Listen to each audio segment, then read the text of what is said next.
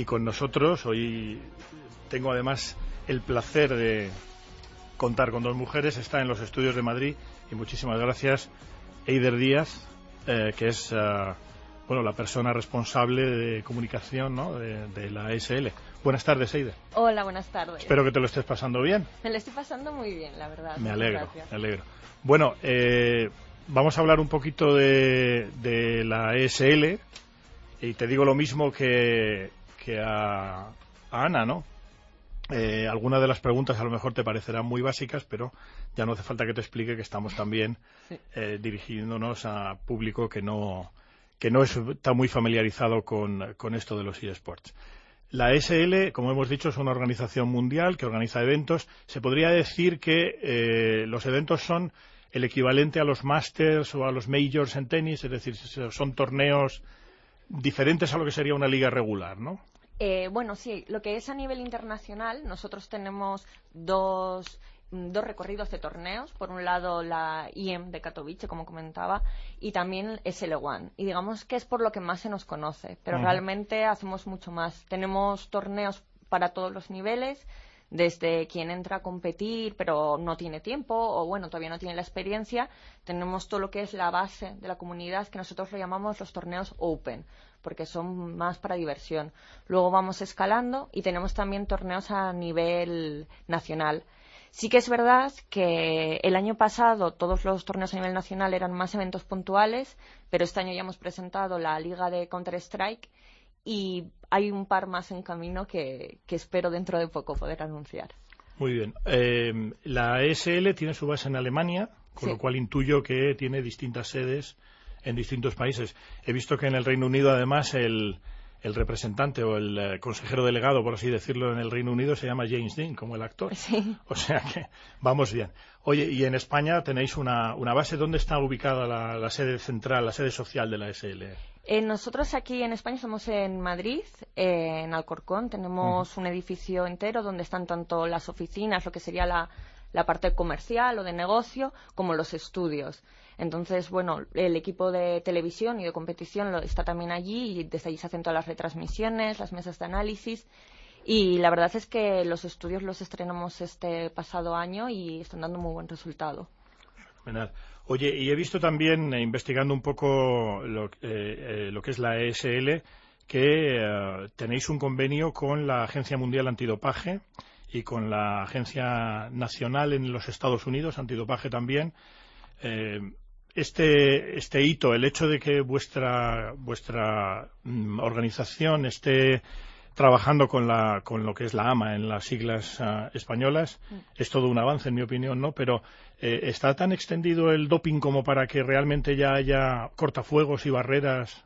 Porque sí sé que hubo un caso de un jugador que tomó Aderal que es, lo que se toma para, si no me equivoco, para los chicos que tienen déficit de atención, ¿no? Sí, lo que ayuda es a mantener la, concentración. Sí que hay casos, por suerte son más puntuales, pero yo creo que al final nosotros como SL somos la única liga que opera a nivel global y eso también nos da una responsabilidad con el sector. O sea, al final es un sector que, bueno, no es tan nuevo, voy a decir que es nuevo, pero no es tan nuevo, pero sí que hace falta todavía profesionalizar o, o al menos asentar ciertas cosas, como comentaba antes Anouk.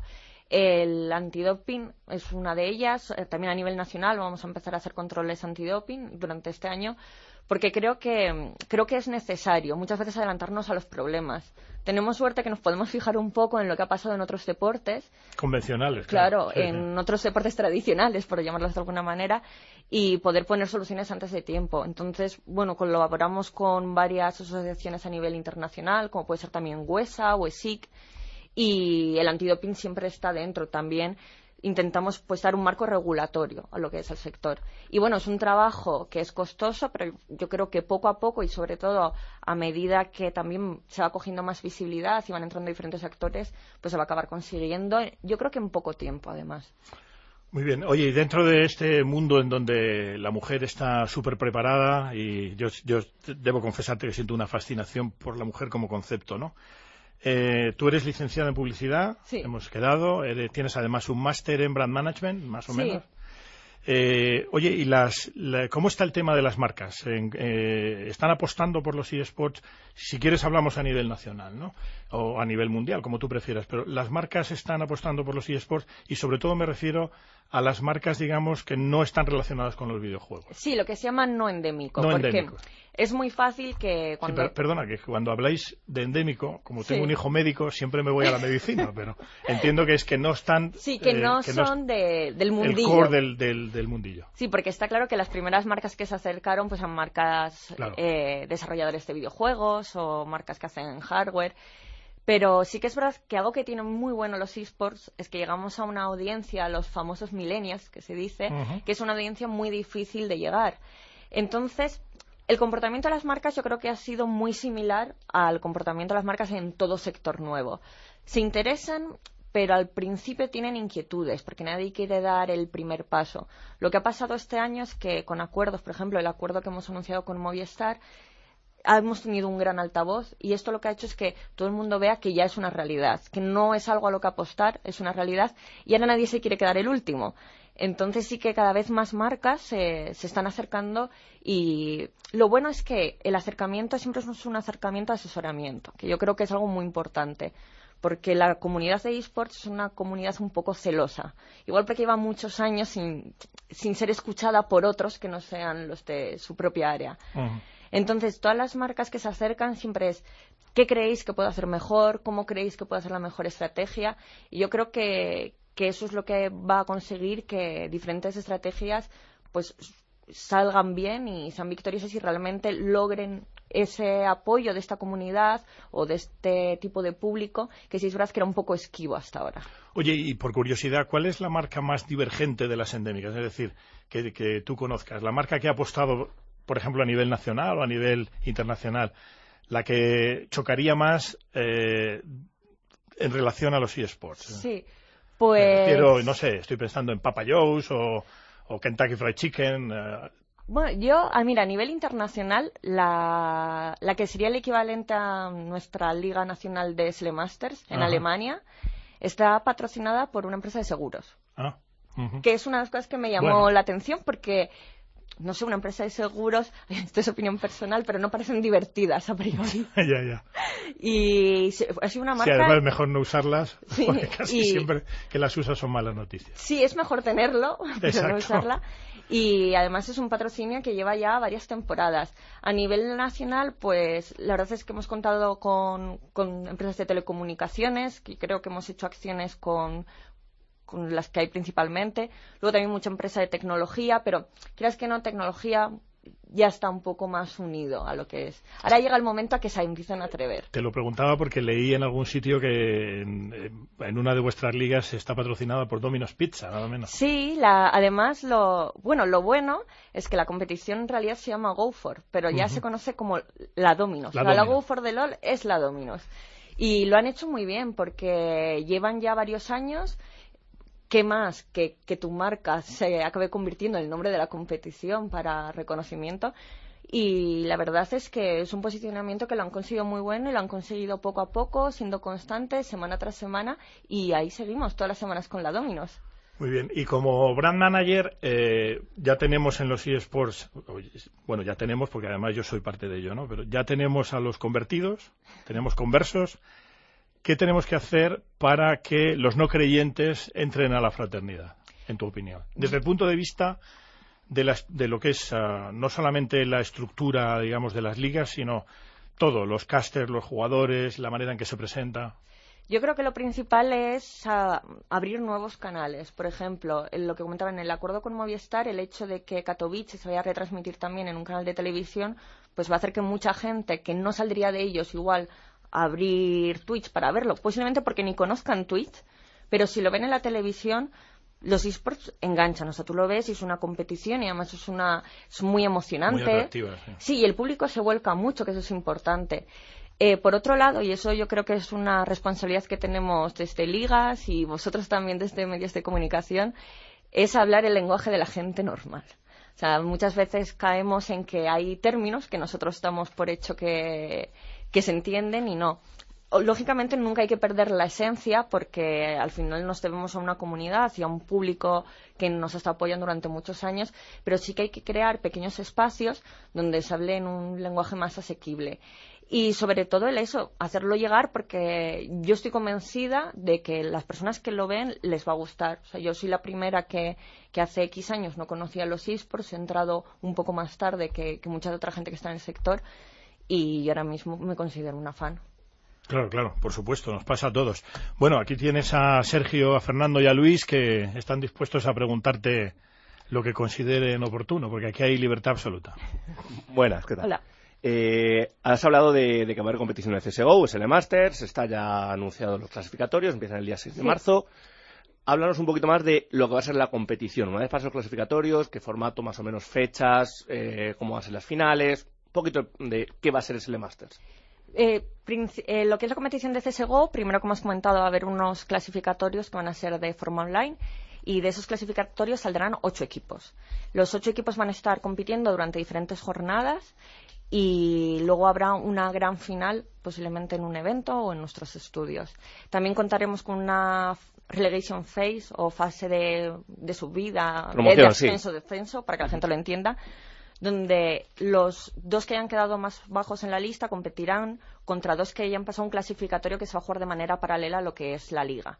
Entonces, de esa manera, pues daremos la oportunidad también de otros equipos de, en la temporada 2, que será seguramente la segunda mitad de este año, que puedan también participar. Pero sí que, que hem- hemos querido dotar un poco lo que le comentaba de ese formato liga, porque Encounter era algo que la comunidad pedía mucho. Vale, perfecto. Yo te quería preguntar, Eider, porque lo has tocado por encima, el tema del acuerdo con Movistar, eh, de que va a estar, por ejemplo, este fin de semana a Katowice en televisión, pero me gustaría también que hablase, sobre todo para el público no lo conozca, la parrilla de contenidos que vaya a tener un poco en Movistar y la, la oferta que vaya a hacer de, de contenidos, no solo en televisión, sino también a, a partir de, a través de qué canales se va a poder seguir. Sí, el acuerdo con Movistar por nuestra parte, eh, digamos que tiene como tres áreas.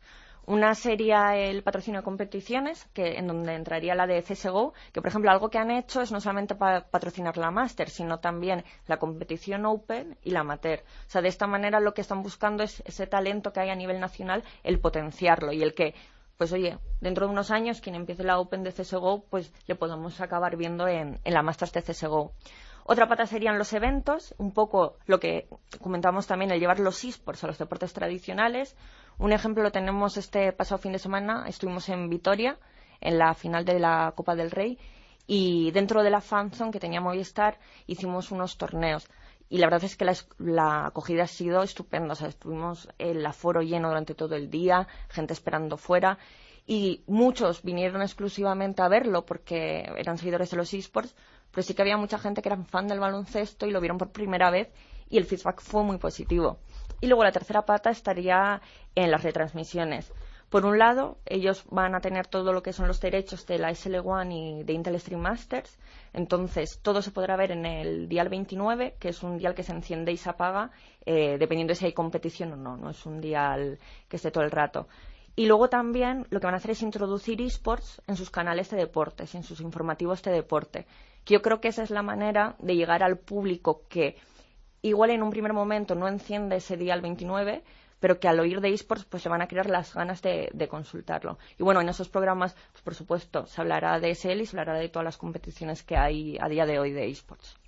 Yo sobre esas competiciones que decías, que hay muchas competiciones a día de hoy, ¿crees que el futuro es una unión de todas las competiciones? Porque al final en todos los deportes tradicionales, al final siempre hay una competición que, que acaba mandando o se acaban juntando cuando, cuando nacen varias, pero para que sea algo global y que todo el mundo pueda, pueda entenderlo y no hacerse un lío de esta competición, esto, ¿sabes? Igual sería el camino que al final todos se aunar en una solo. Sí, a ver, yo creo que también en, el- en los esports es un poco más complicado, porque hablamos de los esports como si fuera un deporte. O sea, como hablamos de fútbol, hablamos de esports. ¿Cuál es el problema? Que dentro de los esports hay muchísimas disciplinas o juegos a los que se juegan. Entonces, siempre va a ser un poco más complicado hablar de esports que de cualquier otro deporte. Pero dentro de cada disciplina, yo sí que creo que am, se acabará impondrando y se acabará imponiendo una competición de cada tipo de juego. O sea, lo que no creo que haya es que haya, por ejemplo, eh, dos ligas de CSGO o dos ligas de League of Legends con el mismo formato en el mismo país a la vez.